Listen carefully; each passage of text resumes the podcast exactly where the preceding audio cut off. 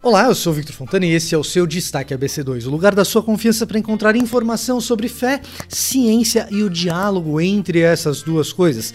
E na edição de hoje você verá Basics, curso básico para a compreensão de fé e ciência.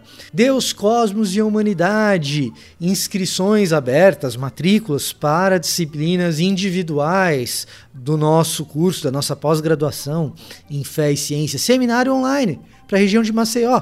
Tá por acontecer também. Associação aqui na BC2. Você sabia que você pode ser um sócio da nossa associação? Então, seja um deles. Além disso, chegamos às 300 mil mortes e estado crítico da pandemia. Anvisa libera Butantan para testes em seres humanos para o tratamento da Covid-19 com soro. E Araraquara, um belo exemplo de como o distanciamento social pode nos ajudar no meio dessa crise. Para conversar sobre políticas públicas e como esse distanciamento pode ser Uh, adotado com maior racionalidade, nós conversamos com Léo Iwai, que é imunologista, pesquisador do Butantan, já foi pesquisador em imunologia no seu pós-doutorado em Harvard, também no MIT. Então nós conversamos com ele numa análise profunda dos papers, dos trabalhos acadêmicos sobre fechamento de diferentes setores. A conversa está muito interessante e a apresentação dos dados também. Eu te convido para fazer parte desse diálogo, porque o Destaque ABC2 começa agora.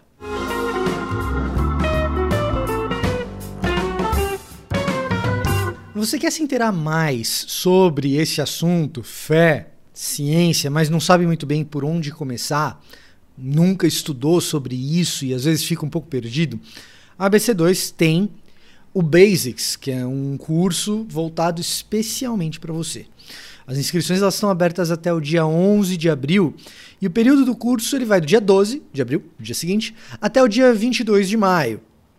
É um curso Basics, é um curso novo da Academia BC2 e ele fala justamente sobre os fundamentos dessa relação entre ciência e religião, num curso acessível, porém profundo. Em outras palavras, é conteúdo de primeira qualidade, mas traduzido para que qualquer um tenha acesso e compreensão do que está sendo tratado. Fé e ciência. As duas forças mais poderosas do mundo contemporâneo. Forças que se cruzam dois universos que se encontram. As crises e dilemas do nosso tempo mostram cada vez mais o quão fundamental é o diálogo entre fé e ciência.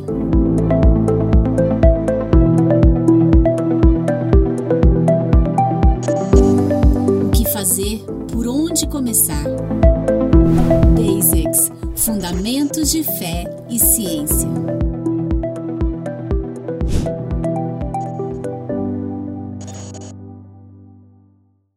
Novamente, as inscrições estão abertas somente até o dia 11 de abril, porque o curso começa no dia 12.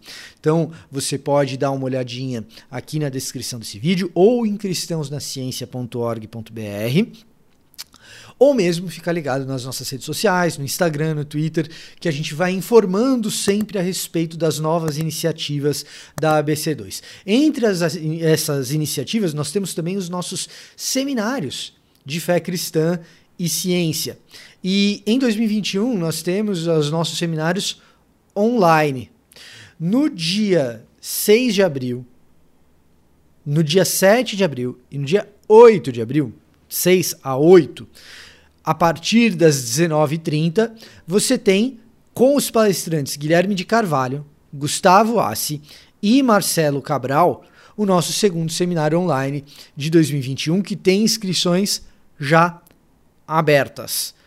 É um seminário online de fé cristã e ciência para a região de Maceió, mas você, se não estiver na região de Maceió, você pode participar também, você pode divulgar e você pode, claro, já se inscrever para participar. Além disso, nós temos, para você que já está numa caminhada é, mais intencional e de repente você queria ter feito a nossa pós-graduação Deus, Cosmos e a Humanidade, que discute precisamente essa relação de fé e ciência, mas por algum motivo você não fez a nossa pós, você pode se matricular em disciplinas isoladas, individuais da nossa pós. Exatamente a mesma disciplina que alguém da pós está fazendo dentro do curso como um todo, você pode pegar uma delas apenas e fazer a sua matrícula, fazer a sua inscrição e uh, tratar esse, essa construção de conhecimento de maneira modular. A segunda disciplina isolada do DCH, de Deus, Cosmos e Humanidade, está com inscrições abertas até o dia 29 de março, ou seja, acaba rapidinho. E é a disciplina de Filosofia da Religião com Bruno Nascimento, que já foi nosso entrevistado aqui no Destaque ABC2. Nessa disciplina, ele vai discutir precisamente como a filosofia pensa a respeito da religião. Se você é um interessado por Alvin Plantinga, o Bruno Nascimento é um pesquisador nessa área e que disponibiliza nesse nosso curso fundamentos para a filosofia da religião a partir do Alvin Plantinga. Além disso, além de tudo isso que a gente já falou, você pode conhecer não só pelo nosso site, não só pelas nossas redes sociais, mas optando por uma caminhada mais próxima aqui da BC2 e sendo um associado. Você pode se associar à ABC2 em cristãosnaciencia.org.br barra associar. Dessa maneira você fica por dentro de tudo que acontece dentro da Associação Brasileira de Cristãos na Ciência. E claro, você pode deixar o seu like nos vídeos aqui nossos no YouTube e também se inscrever. Dessa maneira, o conteúdo nosso, especificamente aqui dessa plataforma, chega até você por meio das notificações. Seja um inscrito no canal, deixe seu like nesses vídeos. O Destaque ABC2 continua agora. A pior crise sanitária e possivelmente a pior crise que já enfrentamos. É isso que significa 300 mil mortes por Covid-19. Chegamos a essa marca, uma marca triste e lamentável, sobre a qual só nos resta luto, entristecimento e resiliência para que esse número não chegue a patamares ainda mais é, difíceis e duros de se lidar.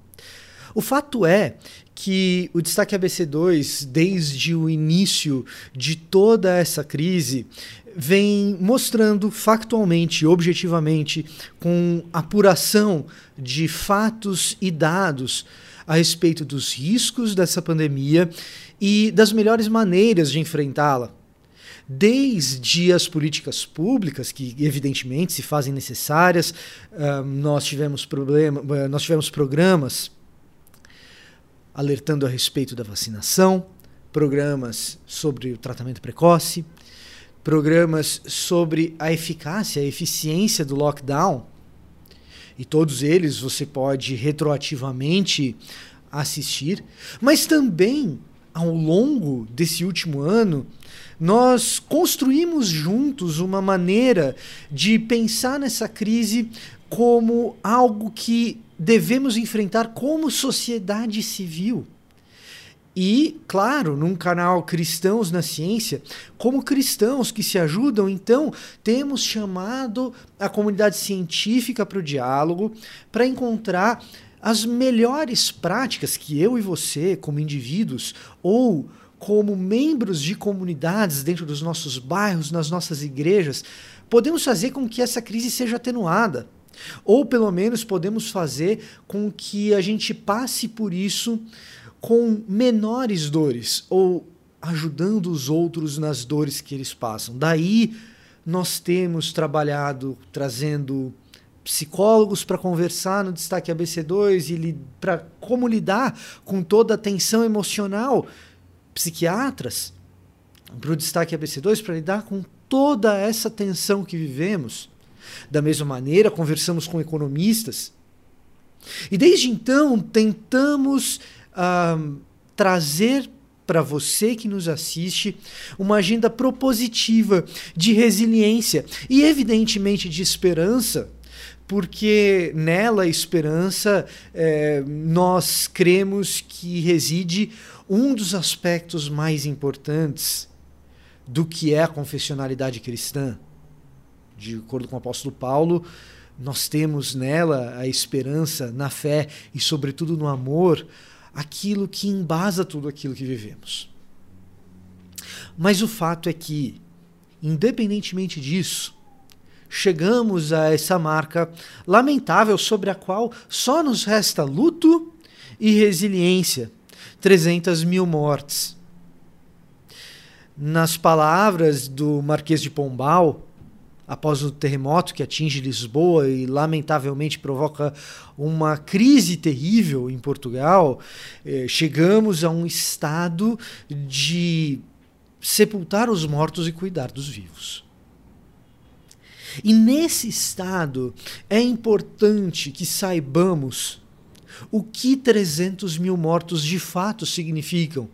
Não se trata apenas de um número, não se trata apenas de um dado.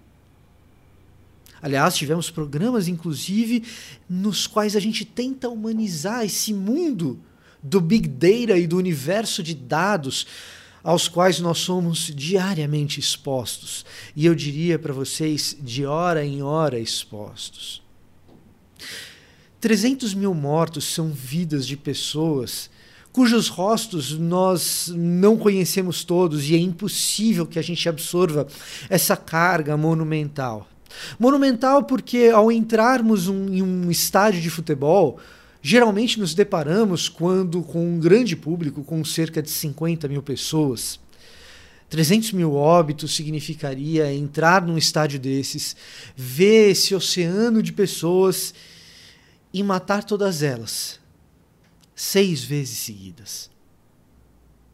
No contexto brasileiro, em que a violência urbana é absolutamente caótica e o número de assassinatos é de se fazer lamentar todos os anos, nós temos homicídios no Brasil na casa dos 50 mil por ano, variando um pouco para cima, um pouco para baixo, a depender de circunstâncias de políticas públicas.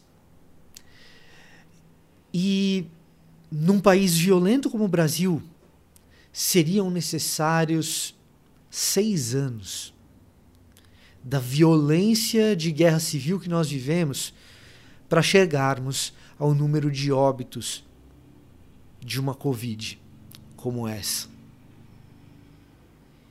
Diante disso, só nos resta luto e resiliência Diante disso, só nos resta olhar para esses, esses óbitos e não menosprezá-los e dizer chega, basta a banalização de uma pandemia, dizer chega e basta a discursos que impedem o uso de máscara, dizer chega e basta para aquele vizinho inconveniente que acha que distanciamento social é frescura da nossa parte. Não, nós fazemos isso não apenas por nós, mas por ele, o vizinho. No início dessa jornada, antes da criação do destaque ABC2, nós, aqui da ABC2, em outros canais, o Marcelo Cabral, eu mesmo, alertávamos para o risco terrível de uma crise como essa. Quando na Itália nós falávamos de cerca de 8 mil óbitos e nos perguntávamos o que será que poderia acontecer aqui? E a pandemia ainda era algo incipiente em terras brasileiras mas já notávamos um comportamento que nos levaria a uma crise. E então nós dizíamos em outros canais, que não aqui no destaque, que ainda não existia, mas no meu próprio canal pessoal, que o equivalente em óbitos àquilo que vivia a Itália naquele período seria o Brasil chegar a casa de 30 mil ou 40 mil mortes. E o que significaria 30 mil ou 40 mil mortes na prática? Significaria que, se você fosse um morador de uma metrópole, de uma cidade grande, muito provavelmente você conheceria alguém. Com sorte, não alguém muito próximo, mas com certeza você conheceria alguém que teria vindo a óbito por causa da Covid-19. Multiplica esses 30 mil por 10. É o estado calamitoso que nós chegamos hoje. E a verdade é que certamente você conhece pessoas que foram à UTI e se recuperaram, e algumas outras, talvez tantas outras, que tenham perdido a batalha contra o SARS-CoV-2. Dessa forma, é inevitável que o destaque trate desse tema de maneira honesta, de frente, objetiva, de maneira a ajudar a igreja, mas sem dourar a pílula, sem diminuir o tamanho de uma crise que é infinitamente maior do que aquilo que algumas previsões, até mesmo pessimistas, diriam. Relatório de ontem, data de gravação desse vídeo, quinta-feira, dia 25 de março de 2021. Relatório de ontem da Fiocruz dá conta de que vivemos a maior crise sanitária da história desse país. E a recomendação de medidas restritivas urgentes para 24 estados da federação. Isso porque, não bastasse o número de óbitos, enfrentamos também o colapso no sistema de saúde. Não se trata de ser otimista ou pessimista. O que fazemos aqui é informar, porque vírus não vai embora com pensamento positivo. Pandemia não se resolve com otimismo, mas com enfrentamento da realidade, com percepção da dureza da realidade. Por isso, essa edição é uma edição na qual nós tratamos da realidade da Covid-19 e como que a gente levanta, encara esse problema, sacode a poeira e tenta dar a volta por cima. Boa notícia! Anvisa libera o teste em seres humanos para o tratamento de Covid-19 com soro feito pelo Instituto Butantan. As duas entidades, o Instituto Butantan e a Agência Nacional de Vigilância Sanitária Brasileira, viviam um clima de tensão que foi resolvido essa semana com a permissão da Anvisa para que o Butantan siga os testes de uso de soro, plasma de cavalos no tratamento contra a Covid-19. Como que isso funciona? De maneira mais ou menos parecida com o que são soros contra veneno de cobra, o soro antiofídico. O cavalo produz os anticorpos e no plasma do cavalo a gente pega os anticorpos e usa para tratar as pessoas que são pacientes de Covid-19. O que significa isso? Que existe alguma eficácia em testes primeiros com animais e agora a Anvisa está liberando para que se use esse tipo de tratamento como teste para ver o que acontece, como ele funciona e quais são os possíveis efeitos adversos em seres humanos. É uma fase da pesquisa. Inicialmente, o Butantan aplicará esse soro em pacientes já muito graves da Covid-19 em sua maioria, pacientes com os rins comprometidos, uh, cujo percentual de recuperação é muito baixo. É claro que esses testes eles uh, demoram uma certa quantidade de tempo para que se observe os seus resultados, a sua eficácia e fundamentalmente a sua segurança, mas de qualquer maneira é mais uma boa notícia que nos dá algum ânimo para continuar a nossa luta e o nosso combate ao SARS-CoV-2 e todos os seus danos na saúde das pessoas, na economia. Enquanto esse tipo de tratamento não está disponível, seguem as recomendações de distanciamento social, de uso de máscaras, se possível, da aquisição de uma daquelas máscaras é, que provê maior proteção. Estamos falando das máscaras P FF2, mais facilmente encontradas em lojas de material de, de construção ou lojas específicas de venda de equipamentos de proteção individual, que vendem EPIs. PFF2, salva vidas, utilize. O soro está em fase de testes, ainda não está disponível. O que nós temos hoje são máscaras e vacinas. Você ainda não está vacinado?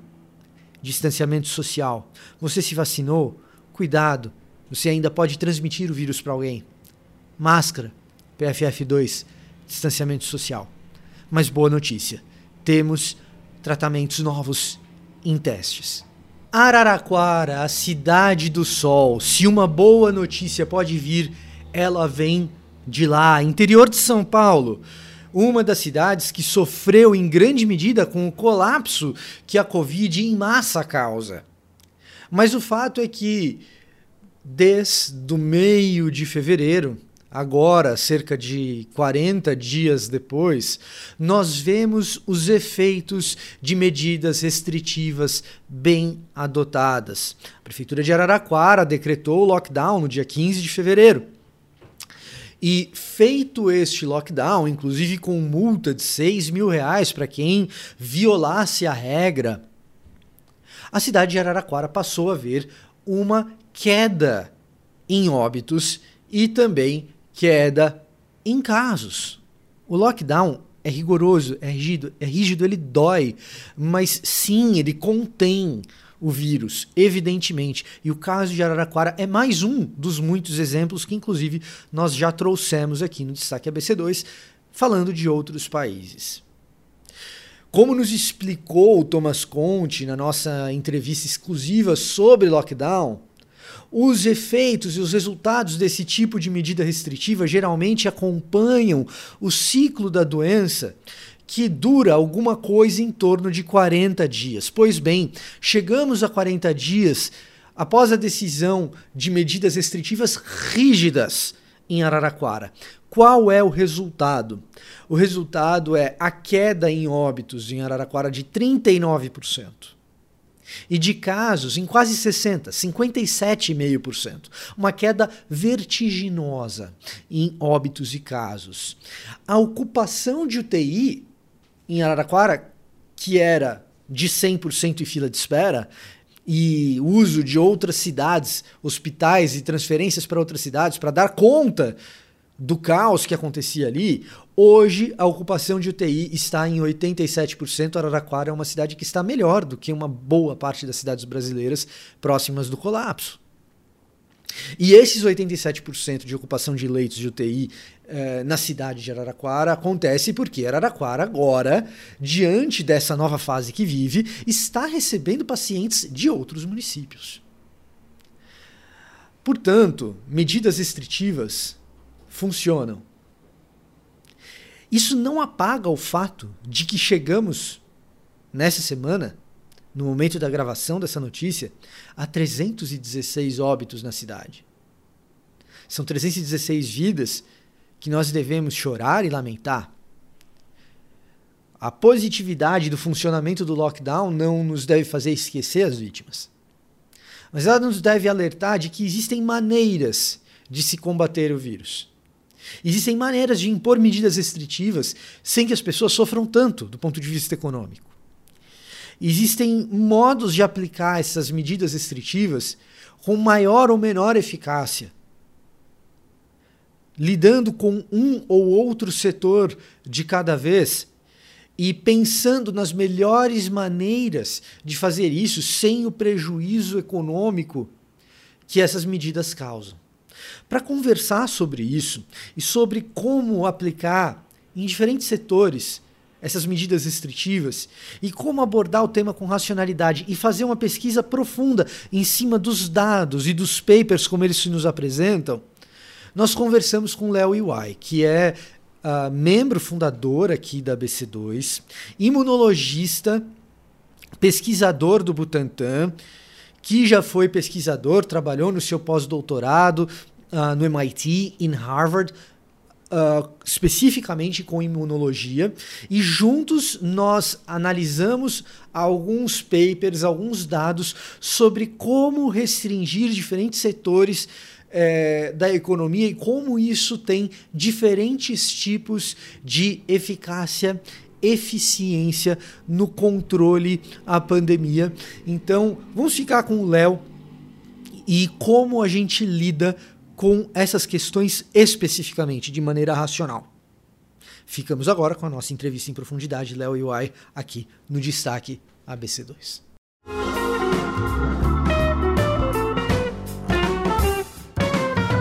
Então, para falar conosco sobre esse tema específico de agendas públicas, de restrição de movimentação, de lockdown, desses termos específicos, do que, que de fato tem sido adotado, quais são os papers e o que fazer com eles, a gente trouxe aqui Léo e Uai.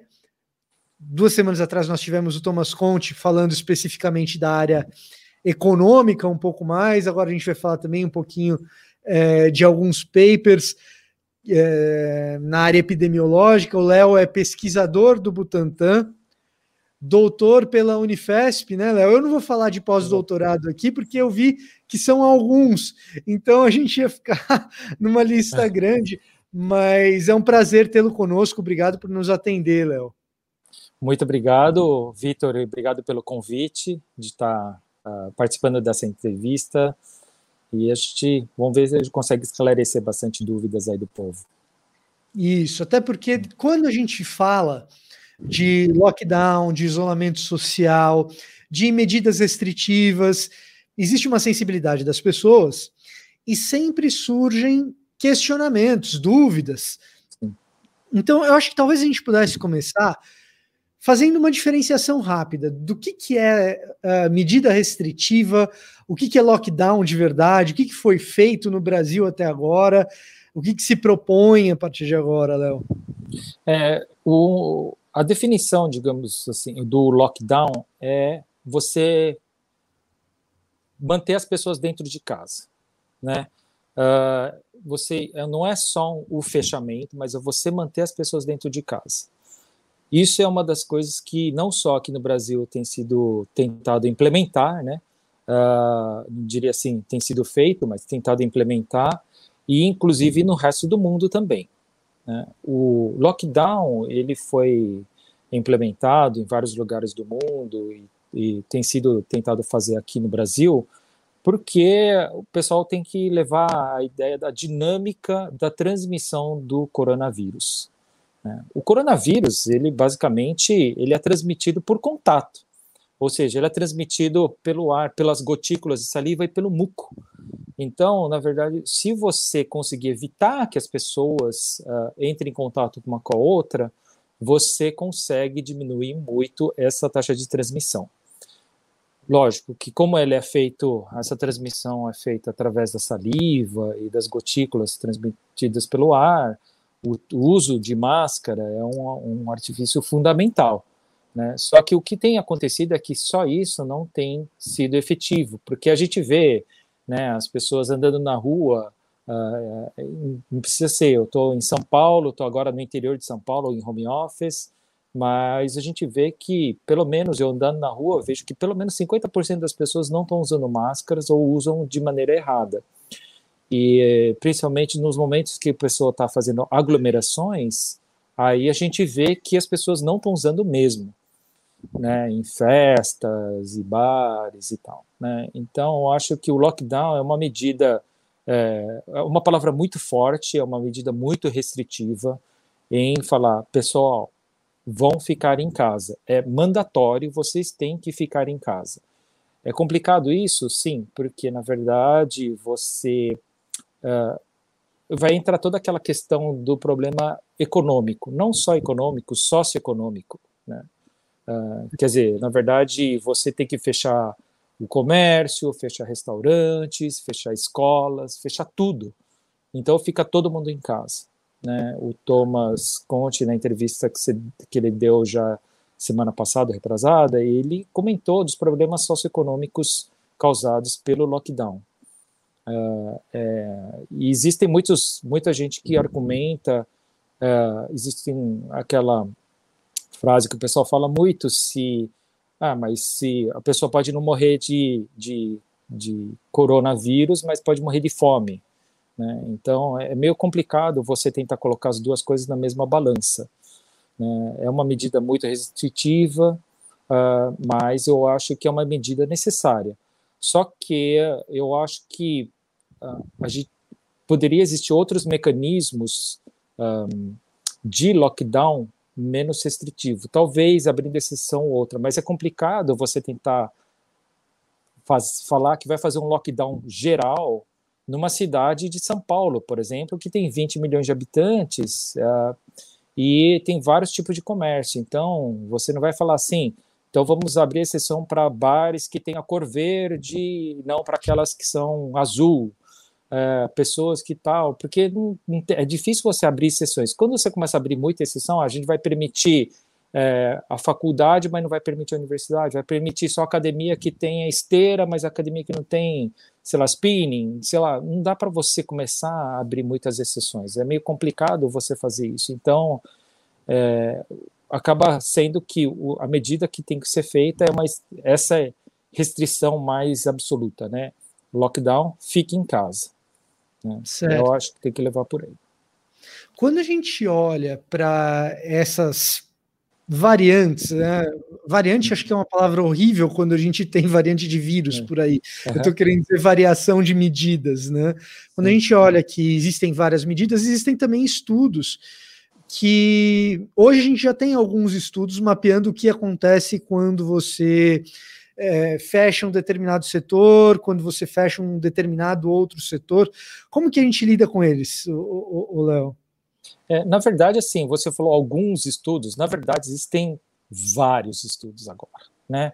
Uh, eu acho que existem muito mais estudos mostrando a efetividade do fechamento, do lockdown, uh, tanto estudos que fizeram uh, estudos pegando dados uh, do, de fazendo comparação de, de, de uh, cidades ou países que fizeram o lockdown, né, e o quão efetivo isso foi. Né? Existe um, um erro, um, não diria um erro, mas um problema de você tentar usar algum desses estudos e se você não fizer uma comparação certa. Eu acho que já, já tem, a gente tem esbarrado com alguns trabalhos que falam uh, do contrário, né? Fala que o lockdown não funciona. Existem, inclusive, algumas pessoas, né, que também falam que o lockdown não funciona efetivamente e, e tenta mostrar para alguns cálculos, né? Falando dos trabalhos que, que, né, uh, que falam que o lockdown funciona, né? A gente pode já mencionar desde o início, quando começou essa coisa da pandemia, eu preparei alguns slides né, é, mostrando alguns trabalhos, fiz alguma seleção dos trabalhos, não são todos, tá? E não são os principais, eu acho que depois o pessoal pode colocar até no comentário aí, depois do vídeo, depois da entrevista, de outros trabalhos para adicionar isso, né? Esse é um trabalho, esse primeiro trabalho é o pessoal do, do pessoal do Imperial College, que na verdade mostrou desde o início que eles fizeram uma estimativa de que se não fizer um lockdown, o número de pessoas vai, é, número de pessoas infectadas e mortes vai aumentar muito. Né? Inicialmente, eu lembro, então, eu acho que não sei se as pessoas lembram que o Boris Johnson não queria, na Inglaterra, não queria fechar o país, né? Ele, ele falava que não, não precisa fechar não e vamos embora, toca a vida, mas uh, depois desse estudo ele voltou atrás falou não, é melhor fechar mesmo, porque ele viu que as coisas poderiam ficar muito piores se você não fizer um fechamento, não fizer um controle efetivo. Essa ah, era a época que a gente falava em achatar a curva, né? Ex exatamente. Né? A gente também precisava fazer esse achatamento dessa curva. Muitas coisas a gente não sabia, né, naquela época, como que. É, muita coisa que a gente não sabia que poderia acontecer. O pessoal falava que se você não achatasse a curva, o sistema de saúde entraria em colapso, que faria com que todo o outro, toda a parte econômica, também entraria em colapso junto com a saúde. É por isso que eu, é, é uma medida é, restritiva muito forte, porém elas sempre estão caminhando juntos, né? Tanto a saúde quanto a economia, social, educação, segurança, eu acho que tudo vai estar caminhando junto. Então, se você saber controlar bem essa parte da saúde, era uma uma coisa eh, era muito necessário. Esse foi um dos primeiros estudos falando que, uh, que previsão do, do, do, do, fechamento, quão importante era isso. Mais tarde, né, esse trabalho saiu em março do ano passado, mais tarde, em agosto, um outro grupo uh, refez os cálculos, mostrando que também, né, tem outros gráficos que vocês podem ver, que o, o, quando você faz o lockdown, você faz o fechamento, uh, você diminui o número de infecções e mortes por conseguinte. Uh, então, você precisa, é, esses são os trabalhos mostrando o quão importante é fazer lockdown, né? Uh, existem outros trabalhos, né? Inclusive pegando os dados, eu não, não, não preparei os slides aqui, mas por exemplo, uh, esse um, esse outro trabalho, né? Surgiu, uh, saiu recentemente agora, um, no final do mês passado, agora em fevereiro, né? Falando que é um trabalho que saiu na Science de um de um grupo analisando vários vários dados de vários países e verificando o quão uh, efetivo é vários tipos de, um, uh, de fechamento de diferentes áreas do, do, do, do, local. Né? Então, na verdade, assim, se você olhar no gráfico seguinte, esse o que ele chama de gráfico de violino, né? É, vai, entre nesse gráfico ele mostra vários um, uh, vários dados, mas o que ele mostra basicamente assim Uh, o, se você fechar, por exemplo, uh, um ajuntamento de mil pessoas, depois 100, 10 pessoas, se você fechar algum dos comércios, se você fechar é, comércios não essenciais, escolas e universidades e tal, o quanto de você diminuiria a taxa de infecção, né? É, uhum. Então você, isso na verdade não está mostrando, falou, você tem que fechar para diminuir. Isso aqui eles estão sugerindo que é, as pessoas olhem falem assim, olha, então, se a gente fechar pelo menos os, o comércio não essencial, então você consegue diminuir a taxa de 25%, 30% de infecção, então, é, que tal, isso seria uma medida importante, mas eu acho que escolas e universidades é muito importante ele estar tá aberto, uh, apesar de que ele tem um, uma taxa muito alta de, de infecção, mas uh, será que é, é, vale a pena fechar, é melhor fechar, por exemplo, aqui um pouco maior, ou quase igual, o juntamento de 100, 10, 100 mil pessoas, né? Você fechar uh, jogo de, de, sei lá, é, jogo de futebol, uh, ou numa escala menor, festas de casamento, de aniversário, onde junta umas 100 pessoas, ou o ajuntamento de 10 pessoas dentro de um restaurante fechado, por exemplo, né? Uh, que, que o, o como você poderia diminuir tudo isso aí, né?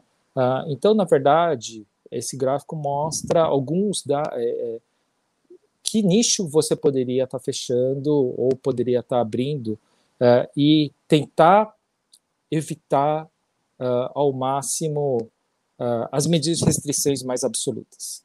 Né? Será que fecha? Então fecha tudo. Então é isso aí ou você mantém algumas coisas abertas, né? Uh, lógico que nesse caso aqui a gente está falando de escolas e universidades, inclusive os autores até comentam que existe um, uma falha aqui, porque você não pode comparar uma escola primária ou, sei lá, um jardim de infância com universidades, em que as pessoas que estão indo na universidade, eles em mobilidade maior, são mais são os adultos, eles andam mais, uh, alguns até trabalham. Uh, você não pode comparar uma criança com a escola né? Uh, desculpa, uma criança com uma pessoa, um universitário, digamos assim. Né? Uhum. Então, tem, é, lógico, não, nem é, todas essas coisas, por exemplo, você falar, ah, vamos fechar ajuntamento de 10 pessoas, mas ah, se as pessoas estiverem dentro de um restaurante ou fora do restaurante, né, transmite menos. Então, esses dados não não está computando essas pequenas diferenças. Né? Mas é uma forma geral de você ver e você olhar com carinho os dados mostrando isso, né? É, eu ia até comentar agora, no final ver slides, mas, por exemplo, tem um outro trabalho que saiu recentemente que fez uma análise do que aconteceu na Califórnia antes e depois do Ano Novo, né? É, que teve uma, uma taxa é, na Califórnia depois, não sei se vocês acompanharam a notícia, mas houve um, um boom de, de pessoas pegando Covid na Califórnia uh, depois do ano novo, porque todo mundo se juntou no ano entendeu? Uh, inclusive o meu irmão pegou Covid na Califórnia, né? Uh, então, é, ele estava nos Estados Unidos e, é, felizmente o meu irmão ele teve ele só perdeu o paladar e o olfato, né? Os amigos deles que também passaram passou junto com ele é, tiveram diarreia, não tiveram febre, não, o pessoal não foi para a forma mais grave. Mas houve um boom de pessoas é, pegando Covid na Califórnia, então mostrando. E depois eles fizeram um lockdown, quer dizer, na verdade você precisa ir mostrando o quão isso diminuiu.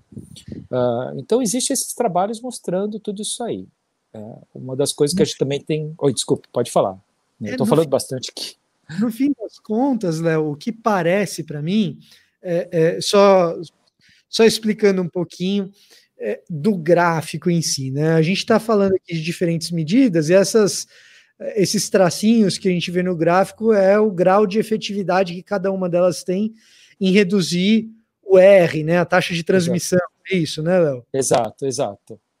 E aí o que acontece é que a gente acaba pagando a conta da irresponsabilidade passada, né? Porque a gente vê aqui ajuntamentos de mil, de cem, de dez pessoas. Se no carnaval, no ano novo, no Natal, a gente tivesse brecado todos esses ajuntamentos desnecessários, a gente não estaria pagando a conta agora de ter que fechar também negócios, de ter que fechar, de repente, escolas, que tem uma taxa alta de efetividade se fechar, mas não precisaria se a gente tivesse tomado essas medidas ali atrás. É mais ou menos isso que o estudo desse acaba mostrando. Exato. Uh, e, na verdade, isso que você falou é correto. Inclusive, é, a gente tem que pensar que não é porque. É, acho que a gente é tudo. Sempre a gente pensa no negócio imediato, né? Então, você se encontrou com uma pessoa que teve Covid e no dia seguinte você está com febre. Não é isso que acontece. Geralmente, a doença se manifesta uma semana, dez dias depois e depois que ela vai pode ir é, progredindo para um caso pior ou não, né? Mas assim, a pessoa no início vai achar que está é, com, sei lá, é, uma gripe comum, tal, né? Uh, e aí depois ela pode, digamos assim, isso virar uma estatística até ela fazer o teste, né? Isso demora, inclusive, se eu fizer o teste também, né? Mas é, demora até talvez um mês para isso acontecer ou até mais. Né? Então, na verdade, quando a gente olha os dados, a gente também tem que olhar, num, inclusive alguns trabalhos que falam que o lockdown não funciona, porque eles olham de modo imediato. Né? Ah, por exemplo, que nem agora, né? Ah, o, o, estado de São Paulo e vários países, vários estados do Brasil decretaram lockdown, mas ainda a gente vê na notícia é que o número de mortes ainda continua subindo. Né? Até ontem o negócio bateu mais de 2.800 mortes. Né? Uh, e você olha esses dados e fala assim: puxa, mas então quer dizer que o lockdown não está funcionando? Mas não, o que a gente vai ter que ver é que o quão isso, esse lockdown vai estar tá afetando daqui é, a umas três, quatro semanas ou até mais. Né? Então, certo. o dado que você tem que olhar é isso. Isso que é perigoso, eu acho que é, algumas pessoas têm achado que o lockdown não funciona justamente porque não vê esse resultado acontecer de imediato. Mas esse vírus, né, é, ele não é imediatista. Né? Muita gente pode estar carregando vírus uh, sem saber os assintomáticos, né? por isso que você está lá numa junção de 10, 100 mil pessoas e você vai ter o problema lá na frente. E aí você vai falar assim, você tem uma ideia de como que você pegou esse vírus? né? As pessoas não vão saber, porque até então você já foi em festa, já foi no bar, já foi encontrou com as pessoas, não sei o que lá, no final uma família inteira está com Covid, né? Então, mas é, é, é, complicado você ver esse tipo de, de, um, de, fazer esse tipo de análise ou correlação, né?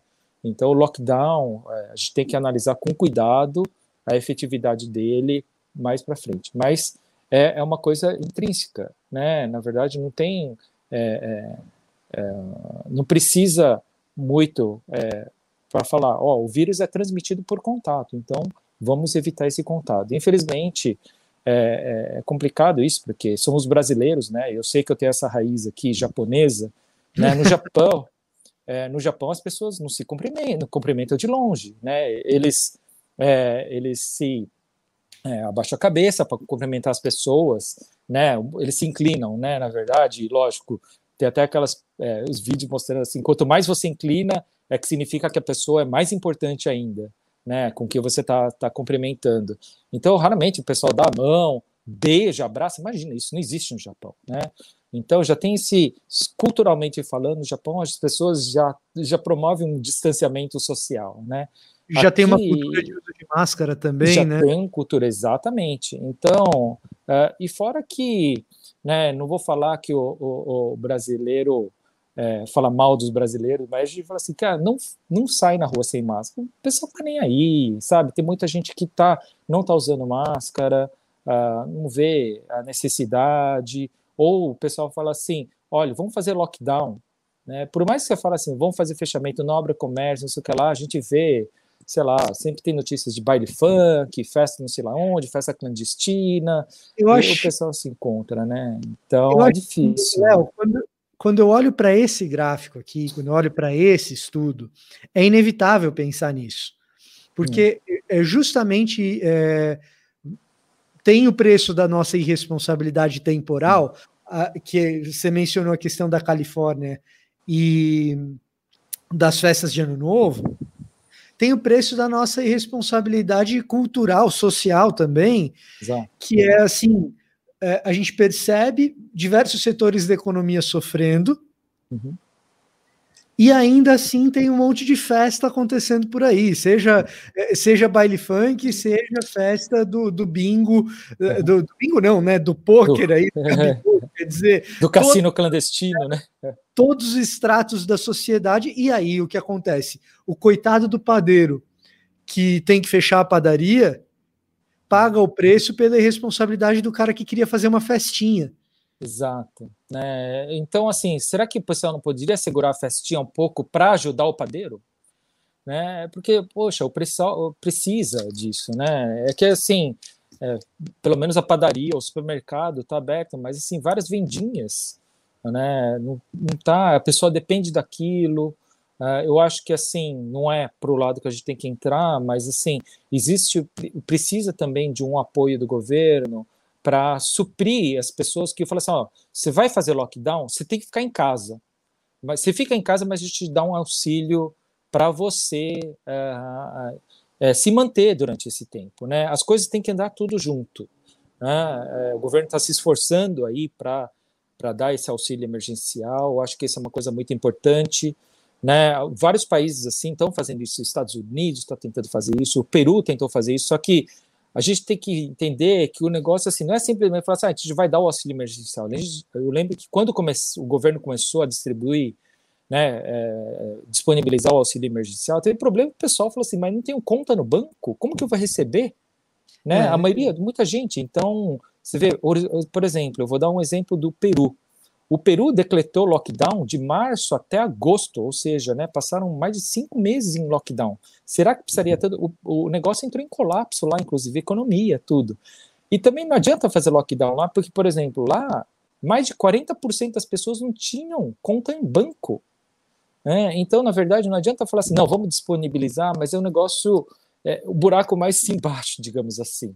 Né? É, é muito difícil, a gente tem que saber coordenar melhor. Uh, não adianta também a gente querer comparar é, dados, por exemplo, de países quanto a Suécia, né, que o pessoal tem falado muito, uh, que o lockdown não funciona, porque o pessoal pega os dados da Suécia e fala, não, mas a Suécia não decretou lockdown e o caso é muito menor. Né? Inclusive, eu tenho um trabalho mostrando aí, né, e, e acho que dois slides depois desse, o Vitor, se quiser passar, esse aqui? né, isso, né, esse trabalho aí surgiu, eh, foi publicado uh, algum tempo atrás, no European Journal Clinical Investigation, é, um, uma revista de menor impacto, comparando, lógico, com a Nature e Science, que o pessoal tem publicado muito a respeito do lockdown e da efetividade deles. Né, esse é um dos trabalhos que eles fizeram comparação de 14 países. Né, se você mostrar o próximo gráfico, ele mostra vários países que diminuiu a curva de, de, de transmissão e, e morte, né? Inclusive, aí no final ele falou assim: olha, esses dois, inclusive eu marquei em vermelho, que são a Suécia e a, a, a Coreia do Sul, né, falou: olha, esses aqui não fizeram lockdown e diminuiu também. Só que você também não pode comparar um país assim que você fala assim para as pessoas: vocês têm que ficar em casa. Tente diminuir a mobilidade, né? Tente ficar mais em casa, diminua, é, é, é o, o, o, mantenha distanciamento social, tal. As pessoas literalmente levam isso a pé da letra. Eles vão sair na medida possível, não vão ficar indo a, a, a festas, eles vão estar se mantendo em casa. Uh, você também não pode comparar um país em que você fala assim, as pessoas, a maioria das pessoas conseguiria trabalhar dentro de casa, né? É difícil aqui no Brasil a gente vê, por exemplo, vai ter aula online, né? As pessoas não têm nem computador, não têm nem internet, né? Muitas crianças ou, ou, ou alunos uh, tentando estudar pelo celular. Imagina a pessoa, eu, né? Eu já fui aluno também. Imagina com o professor lá gritando na minha cara, ó, oh, preste atenção Imagina eu uhum. tentar prestar atenção na aula num celular, em casa, que tem, né? Eu tô com minha filha de dois anos, já ela, qualquer coisa já tá berrando, uh, eu tento me isolar um pouco, mas as pessoas estão lá dentro de uma casa que talvez seja um cômodo só, como que a pessoa vai estudar assim, né? Não dá para você comparar um caso assim, né? uh, um, com um país que, que você consiga falar assim, mantenha o distanciamento social. Tudo bem que a, a Suécia já fala, é, até o primeiro-ministro da Suécia fala que não, não né, eles falharam, eles deviam ter feito o lockdown mesmo. Uh, eles admitem que foi um erro, inclusive, se você comparar todos os, os países das, da Escandinávia, né, Dinamarca ou Noruega, o número de mortes na, na Suécia é muito maior do que todos esses países. Né? A Coreia do Sul, eles diminuíram porque, na verdade, eles implementaram uma medida de controle é, de, de transmissão. Né? Eles, basicamente, é uma população relativamente pequena comparada com o Brasil, então eles falaram, não, vamos testar todo mundo, 100% das pessoas. Testaram para Covid 100%. Aquelas que tinham Covid, se isola, mantém isolado. E faz o é, rastreio, então, né? E faz, e o, faz rastreio. o rastreio. Quem não teve contato e tal. Exato. Isso que, por exemplo, a Inglaterra está fazendo. Eles têm um lockdown e eu lembro, sei, algumas semanas atrás, é, a variante P1 entrou lá, em, lá na Inglaterra e o pessoal ficou desesperado porque perdeu o rastreio da pessoa que estava com essa variante. É, e aí, depois de duas semanas também, encontraram eles. Aí, eles fizeram um mapeamento de todas as pessoas que, ele, que essa pessoa teve em contato. E eles falaram, é, felizmente, essa pessoa ficou em casa, ele se manteve em quarentena, né? Certo. Auto-quarentena. É o que o pessoal tem feito, né? Tem uma colega minha que foi para o Japão, né? Ela entrou no Japão, eles não, não têm essa medida que agora tem na Inglaterra, né? Você ficar num hotel separado durante duas semanas. Entrou no Japão, o pessoal fala: Eu gostaria que você ficasse em casa, em observação durante duas semanas, não saia de casa. E as pessoas estão obedecendo. Né? É assim que você deve controlar. Eu acho que as pessoas têm que, é, tem, tem, que ter esse engajamento social, né? esse senso de responsabilidade. É, eu posso não estar sentindo nada, mas eu posso ser um potencial transmissor. É por isso que as pessoas que tomam vacina, por exemplo, elas não podem ficar sair lambendo corrimão e ah, não vou usar máscara, tal, porque ela pode não pegar o Covid ou não pegar a forma grave da Covid mas ela vai ser um potencial transmissor, então ela não vai estar fazendo por si, ela vai estar fazendo para as pessoas, né? Ela vai estar protegendo as pessoas, usando máscara, uh, fazendo uso do álcool gel e tal, né? Então, acho que né, esse trabalho, né, é, mostrando uh, que, o, que o lockdown não funciona, né, tem esses tem, tem esses furos aí que apareceram Uh, que inclusive agora até o governo da Suécia está pedindo desculpas, que, que foi um erro, devia ter feito, tomado uma medida um pouco mais restritiva, né, é, pelo aumento do número de casos. Né.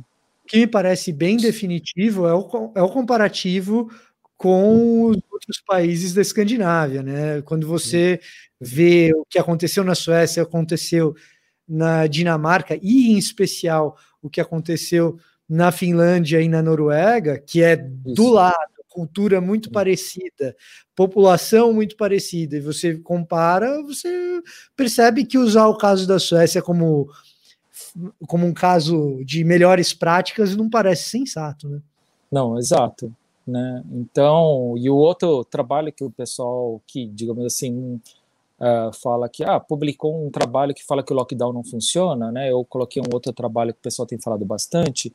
Esse é um trabalho que saiu agora há pouco também no, na revista Scientific Reports. Não é também uma revista top de linha, mas eles publicaram. Existe uma nota, inclusive, da revista falando que uh, eles ainda estão esperando os autores falarem um pouco desse trabalho e tal. Uh, inclusive, até saiu em outra revista um trabalho retratando, fazendo críticas a esse trabalho. É um trabalho de brasileiros, né, do pessoal do Rio Grande do Sul, do Departamento de Ginecologia e Obstetrícia, junto com o pessoal da computação, da Unicinos e da Faculdade da Federal do Rio Grande do Sul. E eles fazem um comparativo, fizeram análise de várias é, centenas de esta, é, estados brasileiros e, e países. Né? Então, só que assim, eu acho que tem. Eles usaram dados de, de mobilidade do Google, né? Então, quer dizer, uh, você eles, eles, o, Google, o, o dado de mobilidade do Google é disponível para as pessoas analisarem. E falar assim, ó, a pessoa que ficou. Esse é um período. Eles pegaram um período, se não me engano, de seis meses de análise, né? E. De fevereiro, de, do dia 16 de fevereiro ao 21 de agosto de 2020.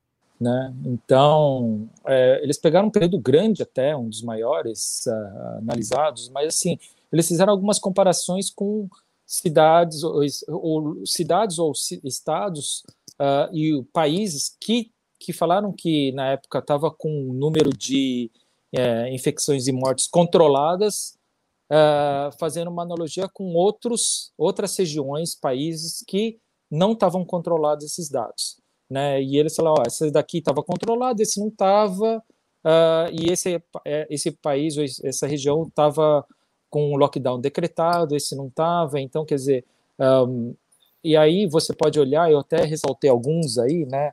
É, eles compararam o estado de São Paulo com a Itália, uh, compararam uh, o estado de Goiás com a Finlândia, né? Baseados na área, densidade demográfica, população índice de desenvolvimento social, uh, e assim, o que eles falam que você tem que pegar, se dentre essas quatro, uh, de, desses quatro parâmetros, se três deles está batendo, então é comparável esse tipo de analogia, né? Então, é, é meio complicado, eu acho, é, no meu ver, você comparar o estado de Amazonas com Colômbia, eles pegaram vários estados comparado com o país inteiro, né? A Espanha com o estado de Minas, uh, e falaram que uma coisa estava controlada e não estava. Eu acho que né, tanto Manaus ou Amazonas não estava controlado como mostra que está aqui.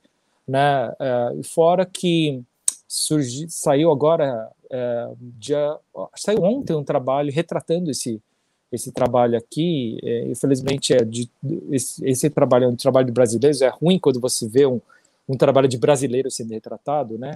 Uh, e falando que existe um erro do código de cálculo deles também, inclusive, né?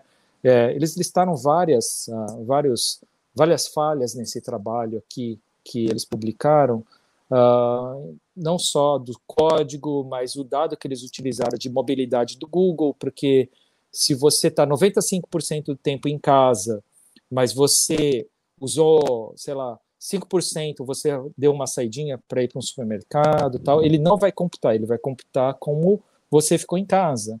Né? E aí nada impede de você ter né, entrado em contato. Ou quer dizer, você pode ter ficado em casa o dia inteiro e durante três, quatro horas você foi no barzinho, encontrou com todo mundo. Então, quer dizer, essas coisas podiam estar acontecendo, não está computando isso. É por isso que é um trabalho geral, isso é, é muito complexo. Eu entendo é, esse pessoal do Rio Grande do Sul tentou fazer um trabalho bem legal, uh, analisando, uh, mas eu acho que são dados muito complicados de você fazer, levando em conta vários fatores que, uh, que a gente tem que ter em mãos para poder fazer um trabalho desses. Né? Então, é, eu acho que, ainda acho que precisa sim realmente fazer o lockdown, precisa ter, diminuir o, o, o contato Uh, tem que aumentar esse distanciamento mesmo, uh, diminuir o contato. O contato tem que ser maneira é, uma, o mais breve possível ou o menos possível, né?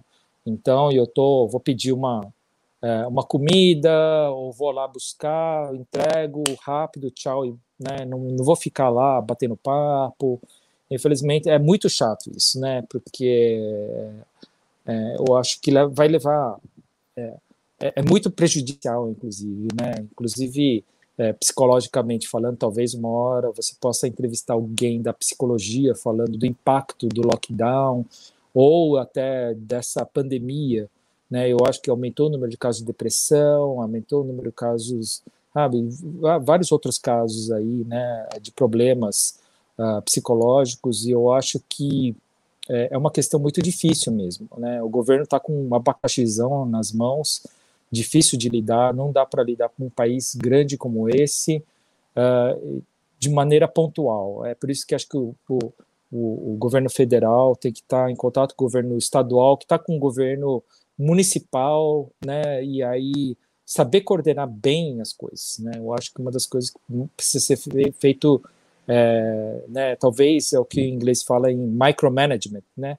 Uma Sim. administração é, micro, né? Para você tratar localmente, mas a gente também não pode tomar cuidado porque tem uns que chutam balde, não, tem mais aqui, não tem que ter lockdown mesmo, acho que tem que um negócio coordenado entre todas as esferas uh, políticas, econômicas e saúde, para tentar diminuir esses problemas, esse colapso no sistema de saúde.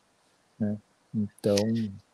Léo, é, e é assim, no frigir dos ovos, o que me parece é que a gente tem uma, um corpo de estudos que corrobora a lógica. Se você tem uma doença que se espalha por contato, diminuir o contato vai diminuir a taxa de infecção. É um, a gente tem um corpo bastante razoável de pesquisas que corrobora Sim. a lógica. E a gente tem algumas pesquisas falhas que é, desafiam esse consenso. É, é mais ou menos esse o resumo? Sim, exatamente. Né? Eu acho que a gente não pode negar que a gente tem que sempre entender a dinâmica da transmissão do vírus. Ela é feita por contato, então diminui esse contato entre as pessoas, né? É difícil, a gente tem que se segurar, tem uh, e aí a gente tem que se ajudar um ao outro também, né? O pessoal está passando dificuldade porque não consegue vender. Eu vejo várias várias frentes em favelas, por exemplo, o pessoal está distribuindo, fazendo doações para para organizações dentro de favela para poder distribuir é, marmitex. Eu acho que a gente também tem que ter um engajamento social maior, não só de uh, se proteger, de praticar o bem. Acho que esse é um momento muito importante, né? Cristão ou não cristão, é o momento de você mostrar e fazer o bem para as pessoas, né? É, você usar máscara, você não está fazendo bem só para você, não. Você está protegendo os outros também, né?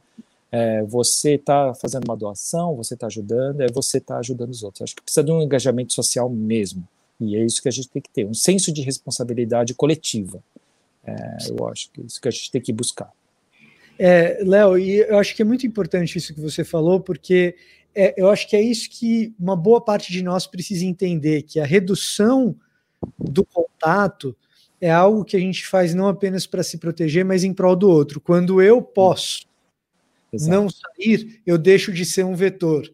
E eu estou ajudando o padeiro que Exato. precisa abrir a padaria dele o mais cedo possível. Exato. É, é, quando, se eu posso trabalhar de casa, se eu posso comer em casa, isso significa que uh, em algum momento mais cedo, uhum. esses comerciantes que estão tendo que fechar vão poder abrir. Essas Exato. escolas que fecharam vão poder abrir. Né? Quanto mais eu uso máscara, uhum. mais cedo todo mundo que está fechando vai poder abrir. Acho que essa preocupação com o outro é muitas vezes. Aliás, a gente tocou no assunto da máscara, Léo. Uhum. É, acho que era importante a gente comentar a respeito da orientação das máscaras mais propícias para serem utilizadas, né? É, na verdade, o que acontece agora na Europa, principalmente, por, uh, o pessoal tem verificado que a nova, as novas variantes do vírus elas são mais transmissíveis e tal, e eles estão recomendando o uso da máscara N95. Uh, ah, aqui no Brasil, a N95 também é conhecida como PFF2, né? Inclusive eu tenho aqui um, um, exemplo da minha máscara. Opa, cadê a minha máscara? Ah, tá aqui. Né? Essa aqui é uma N95, né? Ela tem uma trama é, mais fina, então ela bloqueia a, a, a, o vírus, a partícula do vírus, ela, ela consegue filtrar e retém melhor o vírus nesse tipo de máscara. Eles estão recomendando usar essa máscara. Né? Eu lembro que no começo eu fui comprar uma máscara dessas aqui, custava 50 reais. Eu achava um super absurdo. No final, comprava uma máscara de pano mesmo, por 5 reais, que a costureira aqui do vizinho fazia. E aí é, ela já estava de bom, é, de bom uso mesmo. E a gente vê que isso diminui bastante. Né? É recomendável usar essa N95 agora, ela está mais barata agora, né? Eu vi relatos de que você consegue comprar por 3 reais, 2, 3 reais. Eu não encontrei por esse preço, né? Eu paguei 10 reais nessa máscara aqui numa rede grande de farmácia aqui. O pessoal fala que você consegue encontrar até em, em caso de construção. Né? E... Mas essa máscara é boa, porque ela protege, né? Se você colocar ela, ela não só é, é, ela vai proteger você, mas protege é, os ela, lados também, não deixa essa ventilação. Exatamente. Tem uma vez, é, gente, né? você vai procurar assim, ó, PFF2. PFF2. Hum. Essa máscara PFF2, essa azulzinha que o Léo está mostrando, hum. em loja de material de construção, você encontra por um preço razoável. Então, as, inclusive pela internet. Né? Né? Então, as lojas de material de construção, de maneira geral, e aqui no Destaque ABC2 a gente não tem problema com publicidade, eu posso falar quais são. Então, Casa e Construção, Leroy Merlin, esse tipo de, de loja de material de construção. Na hora que você entra no site, se você digita PFF2, que é a designação técnica do INMET para esse tipo de, de máscara, você encontra por preços acessíveis. Eu tenho, eu tenho a minha aqui também. Né? E ele tem esse sistema de filtragem e de vedação também. É uma Exato. vedação melhor. E outro lugar que você pode encontrar são lojas específicas de equipamento de proteção individual.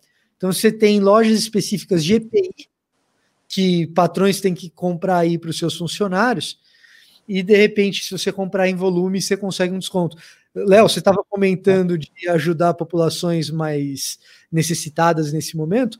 Talvez uma das coisas que alguém que está assistindo a gente tenha condições financeiras de fazer, sei lá, negocia numa loja de EPI como se você fosse um contratante, compra 100 máscaras, distribui. Exato. Porque e essa máscara aqui, o bom dela é que ela não é uma máscara descartável. Inclusive, as pessoas recomendam, você pode utilizar ela de novo. É, a ideia é que você tenha é, não só uma, né, algumas delas, porque daí você, depois que utilizou, deixa guardado durante alguns dias e reutiliza novamente. Então você faz um rodízio de máscaras. Outra coisa que talvez eu recomenda é você usar esse tipo de máscara no momento que você está num lugar que tenha mais pessoas. De repente você tem que pegar um ônibus, um transporte público, Uber, que seja, você está com mais medo de. Né? Então use essa máscara. E aí, quando você tá, chegou num lugar que tem menos pessoas, talvez você possa usar uma máscara de tecido. Não estou é, invalidando de maneira nenhuma a pessoa usar uma máscara de tecido comum, o famoso melhor do que nada, né? Na verdade, é muito melhor do que nada ela vai estar impedindo as gotículas maiores, e isso tem mostrado efetividade mesmo. Acho que as pessoas devem continuar usando máscara, devem continuar usando álcool gel, né? Então, acho que é, essa é muito importante, né? Eu, você não falou que não precisa fazer merchandising, isso aqui eu comprei na Drogaria São Paulo.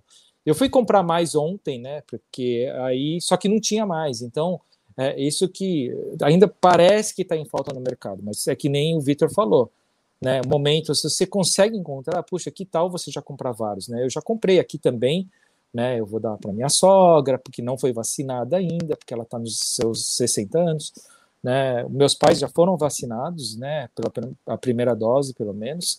Uh, mas assim, isso também não descarta eles terem que usar, né? Alguns até falam, olha, tem tem uma dessas 95 com filtro, uh, o pessoal não recomenda também, na verdade, né? Porque o filtro ele filtra o ar que você está inspirando, mas não aquele que você está expirando, né? Então, válvula, né? Então isso. ela tem do lado de fora uma válvulazinha. Isso. Ela te protege, mas não protege quem está do outro lado, né? Exato, né? Então tem outros, uh, aquele uh, face shield, né? Aquela máscara de acrílico.